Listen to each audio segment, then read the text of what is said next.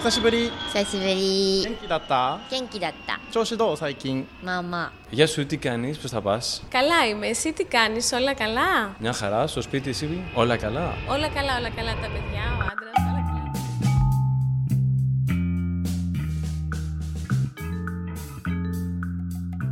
Salut, c'est Marjorie Murphy. Il y a 4 ans, vous le savez, je rentrais dans mon pays, la France. 10 ans que j'avais élu domicile au Canada, 10 ans que je n'attendais qu'une chose, rentrer chez moi, mon beau pays, mon nid, la France. Et là, la baffe in the face. Mon monde s'écroule.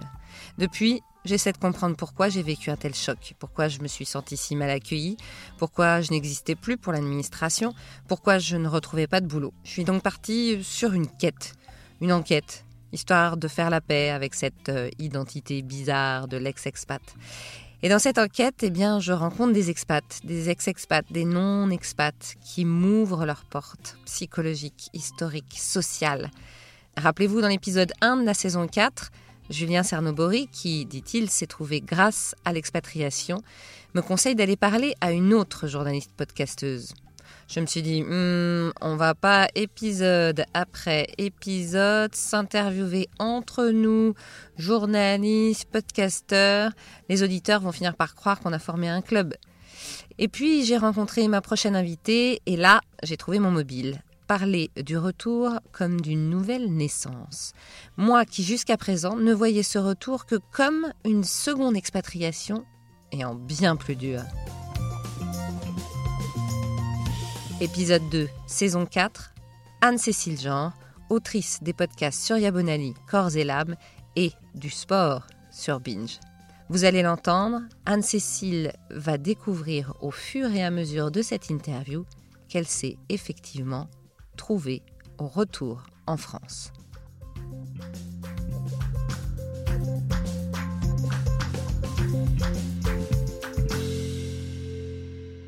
Bonjour Anne-Cécile.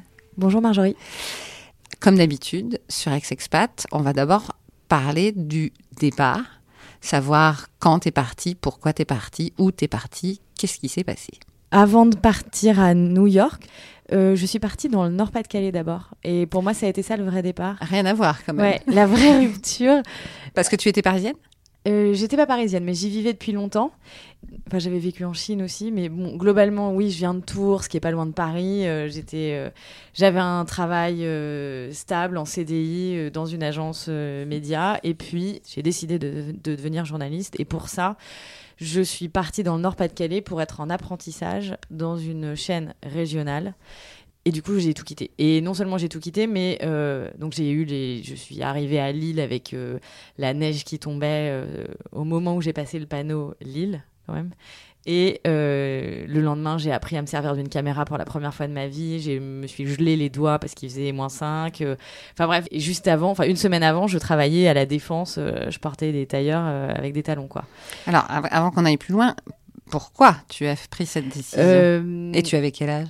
J'avais euh, 27 ans.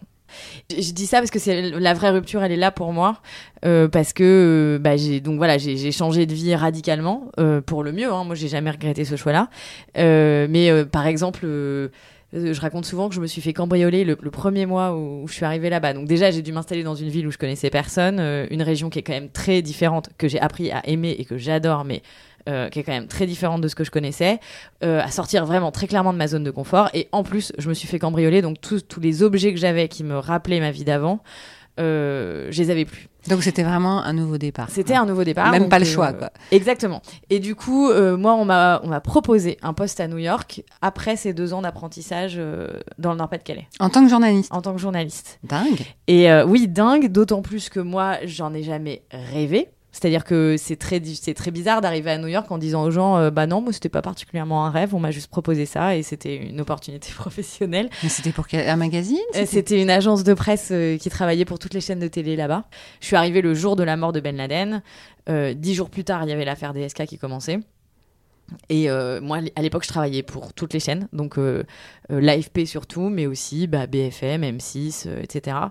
Et du coup, c'était énormément de travail et ça a été, en tant que journaliste, une expérience d'expatriation comme ça. Alors, j'étais en contrat, Donc, j'avais pas cherché moi-même mes clients, mais du coup, j'étais très occupée tout le temps. Et euh, du coup, bah, il s'est posé des questions. euh, euh, ne, ne se sont pas posées pour moi les questions que se posent énormément de gens quand ils s'installent à l'étranger, à savoir de se faire des amis, à savoir de qu'est-ce que je vais faire de ma vie. euh. pendant longtemps, j'ai pas cherché à me créer une vie là-bas. Enfin, ma vie, c'était mon travail, quoi. Voilà. Et après, en revanche, j'ai fait le choix actif de rester alors que je n'étais plus dans cette agence. En Ah, d'accord. T'es resté combien de temps euh, Euh, dans l'agence, je veux dire Dans l'agence, je pense que je suis restée trois ans et du coup, j'ai fait cinq ans de freelance euh, après. J'avais le droit de travailler pour n'importe qui, sauf des Américains. J'ai plus jamais fait d'actualité en fait, de news comme on dit, Ouais. hard news. Mais du coup voilà, donc j'ai après j'ai bâti ma mon expatriation a vraiment commencé en fait quand j'ai bâti ma, ma vie là-bas où je me suis dit bon bah en fait ça cette expérience m'intéresse. euh, euh, je trouve qu'en étant journaliste, euh, on a on est forcément un peu un citoyen de seconde catégorie. Ça m'a un peu Ah oui pesé moi. Ouais. Bah Mal jugé, mal. euh, non non c'est pas ça, c'est qu'on n'est pas euh, on travaille pas pour les Américains quoi. Ah oui, d'accord. Alors du coup, on est forcément observateur de la société euh, et pas vraiment acteur. Bon après, il y a plein de manières où j'aurais pu le faire, mais juste ça s'est pas fait. Et puis, euh, je veux dire, je suis restée 8 ans aux États-Unis, pas une seule fois j'ai fait une demande de carte verte, par exemple. Donc ça veut bien dire que je me suis toujours sentie euh, extérieure euh, au pays. En revanche, par exemple, je, je refusais. Bizarrement, j'ai refusé, mais vraiment très fort, d'avoir des amis français. Enfin, je faisais exprès de pas faire d'efforts. Oui, J'étais, Je vois très bien. je pense que j'étais pas sympa, enfin j'en sais rien, mais le côté communauté française, euh, le Mhm. côté euh, bande de, de potes toutes faites m'a jamais plu. Et euh, du coup, bah, je trouvais qu'en étant expat, c'était très fort. Le côté, bah, ces gens-là, j'aurais pas envie d'être amie avec eux à Paris. Alors pourquoi je traîne, je Ouais, traînais ouais, je avec comprends. eux voilà. Et cette vie new-yorkaise, avant qu'on arrive au retour, cette vie new-yorkaise trépidante, ap- quand tu as commencé à vraiment la, la connaître et la vivre, elle t'a elle t'a happé, elle t'a plu, t'as vou- t'as- enfin si t'es rentré, c'est qu'au bout d'un moment, euh, t'en avais peut-être marre, j'en sais rien. Moi, je crois que très vite, New York m'a épuisée. Ce que je trouvais compliqué, c'est que je faisais beaucoup d'allers-retours avec la France. Parce que, bah, du coup, comme j'étais freelance journaliste, que je travaillais pour des clients français, j'avais de plus en plus de montage à Paris. Donc, et moi, plus je rentrais à Paris, plus je passais des bons moments à Paris, en fait. Et, euh, euh, et ça me manquait. Enfin, d'un côté et de l'autre, ça me manquait. J'étais pas bien, quoi. Et je trouvais que d'être entre les deux, c'était le pire. Alors, euh, pendant un temps, j'osais pas me plaindre parce que quand même, je voyageais beaucoup, je voyais la chance que j'avais. Il n'y a pas beaucoup de gens qui peuvent se targuer de travailler entre Paris et New York. euh. et donc, je j'osais même pas m'en plaindre à moi-même. Je veux dire, euh, je me disais, mais arrête d'être fatigué de ça, c'est quand même super, quoi. Et en fait, j'étais crevée, mais vraiment crevée. Je savais plus où j'habitais, quoi. Je- cet état de jet lag. euh, Permanent. Ouais, permanent. Et puis, je veux dire, même si c'était, pas que physique, c'était pas qu'une question de sommeil, c'était une question de pas vraiment savoir où, où j'avais des projets. Et par exemple, j'ai un comptable, euh, euh, mon comptable à New York, euh, qui était quelqu'un vraiment. euh, j'avais l'impression qu'il voulait absolument que je fasse plein d'argent. À chaque fois qu'il me faisait mes impôts, donc tous les ans euh, aux États-Unis, il me disait Mais alors, quels sont tes projets à 5 ans J'ai un peu réalisé, grâce à lui, que, bah, que je faisais pas de projet, quoi. J'avais pas de rêve, j'avais pas de. Je développais rien, quoi. Voilà. Et puis même ma vie personnelle était au point mort, quoi, parce que d'être entre deux pays, c'était compliqué. Enfin, aujourd'hui, j'ai un copain qui, que j'ai connu qui était dans la même situation que moi, donc ça, nous, ça a fini par nous rapprocher, mais on a eu énormément de chance. Et voilà, le, c'est- quand même, euh, je sais pas, je trouve que j'étais à essayer de vivre deux fois, ben finalement peut-être que je vivais deux fois moins intensément. Ouais, ouais. J'étais plus dans ça, ma fatigue euh, et l'effort d'adaptation à chaque fois me prenait euh, tout mon espace mental.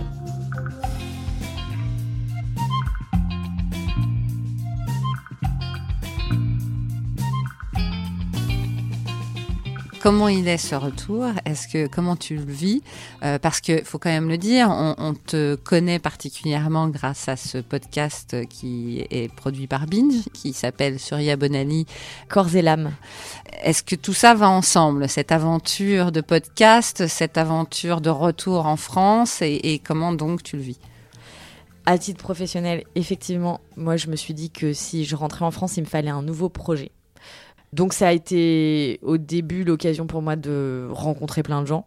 Ça a mis beaucoup de temps euh, professionnellement à se faire. C'est-à-dire que là, ça fait un an. bah ça y est, je commence à travailler sur des nouveaux projets concrètement. Après, j'ai fait énormément de l'année dernière d'écriture euh, de projets qui n'ont rien donné. Enfin, bon, c'est mon métier aussi. Hein. C'est difficile de faire la part des choses entre ce qui est retour d'expatriation et juste euh, les aléas du métier. Et puis en fait, très vite, j'ai retrouvé des petits réflexes français qui, moi, m'ont énervé. Le côté, on fait plein de déjeuners, plein de réunions, euh, et en fait, on fait rien vraiment. Moi, ça, j'avais un peu oublié, je crois. Mais après, c'est très agréable hein, d'avoir le temps de faire des déj, des cafés. ça, je redécouvre. Et, et c'est plutôt sympa. Et je suis sûre que ça porte ses fruits euh, à long terme. À un moment donné, bien sûr. Voilà. Mais en revanche, je sais pas, je me suis sentie un peu perdue en termes d'identité. Je crois. Ah. On en arrive au point euh, où je voulais t'amener, je pense. Parce que ça, c'est effectivement compliqué. Et encore, tu n'es pas devenue américaine. Moi, je suis devenue canadienne. Je vais ramener deux enfants canadiens. C'est pas pour parler de moi, mais c'est pour te dire à quel point c'est compliqué de, trouver son identité, effectivement, parce que quelque part, je sais pas si ça te fait ça, mais on n'est plus complètement français, surtout qu'on n'est pas vraiment accueillis comme des complets français ou des français complets. oui, euh, alors oui, oui, surtout. Alors, en fait, c'est moi jusqu'à mon expatriation, je crois que je m'étais jamais posé la question de ma nationalité, ou en tout cas de mon identité. La nationalité, on s'en fiche un peu, mais je me sentais pas particulièrement française. Je crois que je me sentais plutôt européenne.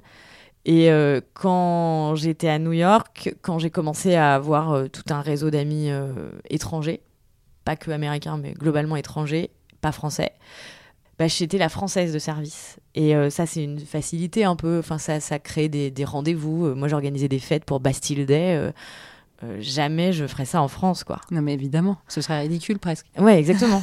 et puis, alors, je faisais des crêpes, je faisais des galettes des rois. Euh, je sais pas, c'était peut-être facile, mais c'était aussi une, je sais pas, une façon d'exister, quoi, euh, de, de, marquer le temps, de. Et ce qui est marrant, c'est que tu disais tout à l'heure que tu n'avais tu faisais tout pour ne pas avoir de copains français. Oui. Donc en plus, c'est totalement paradoxal ce que tu es en train de dire. Exactement. Ouais, ouais, c'est vrai. Et du coup, voilà, bah, en étant rentrée ici, j'avais ça en moins. J'étais plus la française de service, que tout le monde est français autour de moi. Euh, j'avais plus ce petit côté euh, euh, paillette de j'habite à New York, parce que mine de rien, c'était devenu, c'était devenu une grosse part de, de mes relations avec les Français, c'était qu'ils voulaient que je leur raconte New York. Alors, en vrai, ça me saoulait, mais euh, depuis qu'il n'y a plus ça, bah, il n'y a plus rien. enfin, j'essaie de leur dire que j'habite dans le Brooklyn de Paris, dans le 9-3, mais euh, c'est moins glamour, je crois. Enfin voilà, en fait, je trouve que ma vie perd son côté marketing, quoi, le côté étiquette facile, mm. l'étiquette de la française, euh, l'étiquette de la fille qui habite à New York. et je les ai plus, du coup, je suis plus que moi-même et voilà, moi-même, il a pas mal changé euh, depuis que j'ai quitté Paris. En revenant sur l'identité, je ne sais pas si toi ça t'est arrivé, mais quand je suis arrivée au Canada, j'ai enfin compris ce que voulait dire d'être immigré. Mais cette, euh, ce, statut d'immigré, où, où, finalement c'est toi qui arrives dans le pays des autres, où il faut que tout d'un coup tu aies leur culture, leur façon de parler, si tu le fais pas, on te regarde de travers, même les Canadiens, malgré le fait qu'on croit qu'ils sont tous love. Il y a un moment où on te dit, bah non, ce serait bien que tu dises Boston. Bon. Euh, est-ce que ça, est-ce que tu as eu cette, cette réflexion de ah ouais maintenant je comprends mes petites copines euh, Fatima ou, ou euh, Surya ou, ou en fait peut-être qu'elles se sont jamais vraiment senties françaises en fait, moi, je trouve ça. Euh, je, crois que ce que ça m'a apporté, mon expatriation, c'est que. Alors, comme j'ai dit tout à l'heure, je me sentais quand même citoyenne de seconde catégorie, ce qui est un peu violent de, dire ça, mais globalement, euh, bah, j'étais pas dans le système économique américain. Euh, je vivotais comme je le pouvais de mes contrats avec l'étranger. Et euh, personne ne m'a jamais jugé là-dessus, mais c'est moi-même, je me sentais pas euh, faire partie de ce système-là. Et euh, New York est quand même une ville très cosmopolite. Ah oui, comme Toronto. Hein. donc moi, j'avais pas l'impression de pas faire ce qu'il fallait pour. voilà, je me sentais pas obligée de me sentir américaine, quoi. De... Étais, tu te sentais pas obligée d'être intégrée, peut-être. En fait, je crois que c'est quand même ce qui me plaît dans l'expatriation, c'est les moments où on se sent en décalage total. Et les moments où on peut se rendre compte de la diversité du monde parce qu'il y a des choses qu'on ne comprend pas. Euh, et ça, c'est quelque chose, c'est un goût que j'ai pris en Chine, parce que j'ai vécu à Shanghai euh, en 2005. Alors, euh, ça n'a rien à voir comme type d'expatriation, mais il y a un sentiment que je ressentais là-bas quasiment tous les jours et que je crois je recherche dans ma vie depuis, qui est le côté, alors j'appelle ça lost in translation, mais c'est plus que ça, c'est euh, ne, ne pas comprendre la logique de quelqu'un euh, qu'on a en face. Bah oui. Et alors en Chine, ça arrive vraiment plusieurs fois par jour. On voit des choses qu'on ne comprend pas. Et euh, après, même, du coup, c'est peut être très désagréable parce qu'on veut se débrouiller pour faire quelque chose et on va pas y arriver juste parce qu'on comprend pas la logique des gens. Bon, bah, ça, je l'ai un peu ressenti aux États-Unis sur des choses. Et quand je le ressentais, je me sentais juste, voilà, très étrangère. Alors là, j'étais, mais quoi ce pays? J'ai eu beaucoup ça autour de, bah, lié à mon métier, mais lié aux armes à feu. Enfin, moi, je comprends pas la relation des États-Unis avec les armes à feu. C'est pour moi un des grands idiomatismes de, de ce pays, c'est-à-dire c'est ce qui les rend différents. Et euh, ça m'a passionné d'essayer de comprendre ce qui, ce qui les rend différents comme ça. Euh, mais du coup, voilà, j'avais pas, euh, je me sentais pas obligée de, de m'intégrer. Et depuis, moi, j'ai rencontré beaucoup de gens en étant sur le continent américain, parce que j'ai pas mal voyagé aussi euh, en Amérique centrale. Euh, j'ai rencontré beaucoup de punks et d'an- d'anarchistes, et beaucoup ont comme principe que les frontières n'existent pas et que le monde serait meilleur euh, sans frontières. Ce qui paraît euh, un peu bateau à dire comme ça, mais ce qui est en fait un vrai principe de vie. En fait, il y a Mhm. énormément de gens qui ne croient pas en- à ça, quoi. Ouais, et, euh. Et moi, j'ai tendance à être comme ça maintenant. C'est-à-dire, je me dis, en fait, ça m'horripile euh, tout ce qui est paperasse pour rentrer d'un pays à l'autre. Ça me rend très, très, très triste. Je connais beaucoup de gens aujourd'hui qui sont coincés euh, d'un côté ou de l'autre de l'Atlantique, notamment à cause du Muslim ban qui est passé donc en juste après l'élection de Trump euh, et qui est encore euh, actif et je connais encore des gens qui sont coincés. Et voilà et ça a plus réveillé en moi une colère par rapport à ça. Mais alors après j'ai pas je me sens pas puissante du tout. Je fais rien. Je, je suis pas du tout dans l'action liée à ça. Mais c'est un des vrais sujets de colère dans ma vie On sait qu'on est 3 millions de Français à l'étranger, 300 000 qui rentrent par an, 300 000 qui partent par an. Quand on parle de notre expérience, on se dit évidemment, chaque expérience est unique. Mais enfin, je suppose que ici, tu en rencontres des ex-expats, euh, notamment, je sais pas, bah, moi par exemple, là, et on se dit, mais comment ça se fait qu'on est autant et qu'on soit tous dans la même situation, ou presque? Il y a des gens qui rentrent et tout va bien, hein, euh, c'est rare, mais ça, ça arrive. Comment ça se fait se- que ce soit si compliqué? Et d'après ce que je comprends, c'est aussi très compliqué quand on est, je sais pas moi, britannique, euh, de rentrer en Angleterre. euh, Enfin voilà. Est-ce que parfois tu te dis pas, mais comment ça se fait qu'on n'arrive pas à, faire évoluer les choses? Ouais. J'ai fait un documentaire sur les rêves euh, il y a deux ans. Et pendant ce documentaire, essayé de noter mes rêves et je me rendais compte que pendant presque dix ans, j'ai pas rêvé de la Chine, par exemple, alors que j'ai vécu euh, un an là-bas. Euh, et je me disais, c'est quand même bizarre, c'est comme si ça n'avait jamais euh, eu lieu existé dans mon cerveau. Je pense qu'à partir du moment où il y a des choses nouveaux pour notre cerveau, on le processe, c'est pas le mot, on le, on, on l'enregistre, on doit s'adapter. Enfin voilà, il y a tout un travail du cerveau pour ça. Euh, et il faut que le cerveau ait pris le temps de, de créer un tout un, un écosystème de connexion euh, autour d'un environnement qu'on connaît bien pour que ce soit euh, chez nous.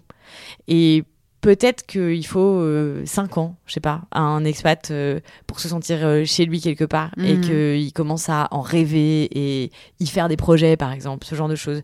Et du coup, bah, de rentrer, bah, peut-être qu'il faut 5 ans à nouveau. Mais toi, tu disais que ça fait plus de 5 ans? Non, que tu es rentré. Non, ça, ça va faire 5 ans. Ah ouais.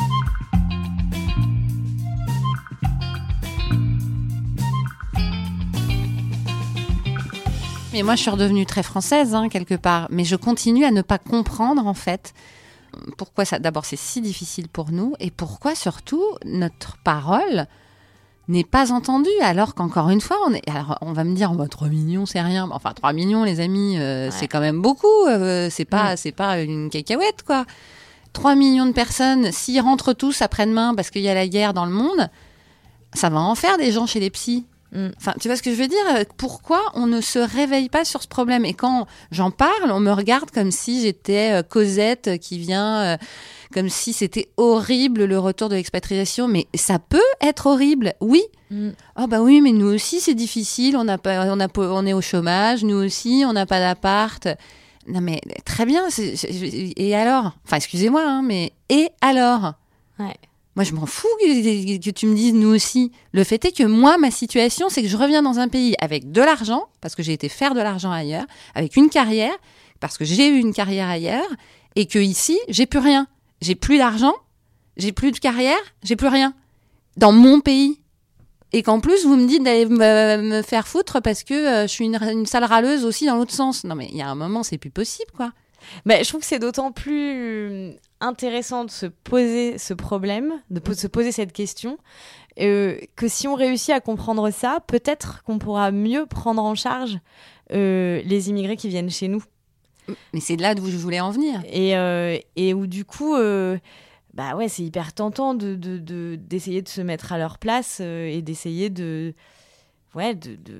Parce que je me dis qu'en plus euh, vient ça. Enfin voilà, nous on a zéro traumatisme euh, Bah oui. évident, alors que des gens qui arrivent avec un traumatisme et qui se retrouvent à faire leur vie ailleurs, mais ça doit être. euh, Enfin, ça doit être super dur. C'est un enfer. Pour terminer, Anne-Cécile, euh, ok, ça fait un an. On a bien entendu ce fameux podcast sur Yabonali. Tu as l'air de travailler sur autre chose, justement. Un petit peu de pub, hein, on va pas se, on va pas s'empêcher de, de- bien vivre, mais ça peut être aussi de la pub pour ta vie à toi, c'est-à-dire que tu la vois comment là dans le futur? Est-ce que c'est la France? Est-ce que c'est le podcast? Est-ce que euh, Alors, euh, c'est la France, euh, c'est sûr. C'est peut-être moins mon travail aussi, et ça, je suis contente. Euh, d'avoir réussi à, à les poser les, les- les- les valises du travail Voilà, mais ça, je crois que c'est le fait de m'être installée avec quelqu'un aussi Ouais. euh, qui aide. Euh, c'est effectivement du podcast, mais c'est aussi de pouvoir me. En fait, en étant à la maison, je trouve qu'on est capable de s'intéresser à beaucoup d'autres choses. Euh, alors, ça veut pas dire énormément voyager non plus. euh, J'allais dire c'est les voyages, mais euh, en fait, je veux aussi, moi, juste, j'en ai vraiment eu marre de voyager là. Donc, quand je dis les voyages, ça, ça peut être juste d'aller ailleurs en France, quoi. Et c'est même plutôt des voyages intellectuels. Ouais, enfin, c'est ce ouais. une disponibilité d'esprit que j'avais pas avant et que je redécouvre et où du coup il y a des, des choses qui me passionnent des je, je fais pas que du podcast quoi il y a aussi des trucs que j'ai envie d'écrire des euh, et j'ai pas forcément je, je sais il y en a peut-être que je ferai jamais mais en tout cas j'ai l'impression de me retrouver avec des projets à moi de me retrouver une personnalité euh, euh, et des objectifs personnels alors qu'avant en fait j'étais plutôt juste dans une espèce de survie de euh, et de enfin je sais pas de- de culpabilité je crois par rapport à, la France alors d'une culpabilité à la fois euh, familiale parce que du coup bah, quand j'avais des vacances il fallait absolument que ce soit la France d'être en France c'était forcément être en famille ou en tout cas euh, ou équivalent quoi euh, et du coup, bah voilà, tout- toute mon ouverture d'esprit quand j'étais pas à New York, c'était la France. Or là, bah maintenant que je suis de retour en France, ça veut dire que mon esprit peut aller ailleurs. Et ça, je trouve que c'est très très rafraîchissant. Voilà. Après, euh, je reste. euh, euh, je suis comme toi, je je- j'en suis pas remise encore. j'ai encore du mal à faire des équilibres dans ma vie. Enfin, finalement, j'ai encore un peu un pied là-bas, quoi. J'y Mm. pense. j'appelle les gens, enfin voilà, et, et ça, ça, ça sera. J'aimerais bien transformer ça juste en richesse, quoi, en, en quelque chose que j'ai en plus et pas quelque chose qui me prend de l'énergie. C'est marrant pour ce deuxième épisode de la saison 4 euh, d'avoir presque l'inverse de l'épisode 1 avec euh, Julien Cernobori parce que lui il s'est trouvé en expatriation, toi tu t'es trouvé au retour d'expatriation. C'est quand même assez incroyable. Je suis euh, très contente du coup de, de t'avoir rencontré et interviewé. Et bien maintenant, puisque c'est la nouvelle formule ex-expat, je vais te demander si tu as quelqu'un à me recommander à aller voir après euh, pour euh, la suite, pour le troisième épisode. Euh, bah, je j'ai pas de nom en tête, mais je pense que ça peut être très intéressant de rencontrer des gens qui rentrent de missions humanitaires, enfin des gens qui ont fait leur carrière là-dedans, parce qu'une mission ça suffit pas. Parce qu'on parlait de faire de ce décalage et de cette vision d'outsider une richesse, mais quand ce qu'on a constaté n'est pas forcément positif à l'étranger, comment on rentre de ça? Voilà. Est-ce qu'on, si on s'est senti inutile alors qu'on devait être utile euh, euh, Voilà, je me demande, euh, j'aimerais bien entendre ça, quoi. Anne-Cécile, merci. Merci Marjorie.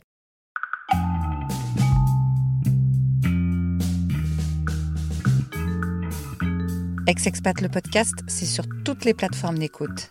Apple Podcast, Google Podcast, Deezer, Spotify et bien d'autres. Merci pour votre fidélité. N'hésitez pas à faire passer le podcast à tous ceux qui sont encore à l'étranger ou tous ceux qui veulent rentrer ou tous ceux qui sont rentrés en France. Et bien sûr, on se retrouve sur Facebook, Instagram, LinkedIn, Twitter, partout dans le monde.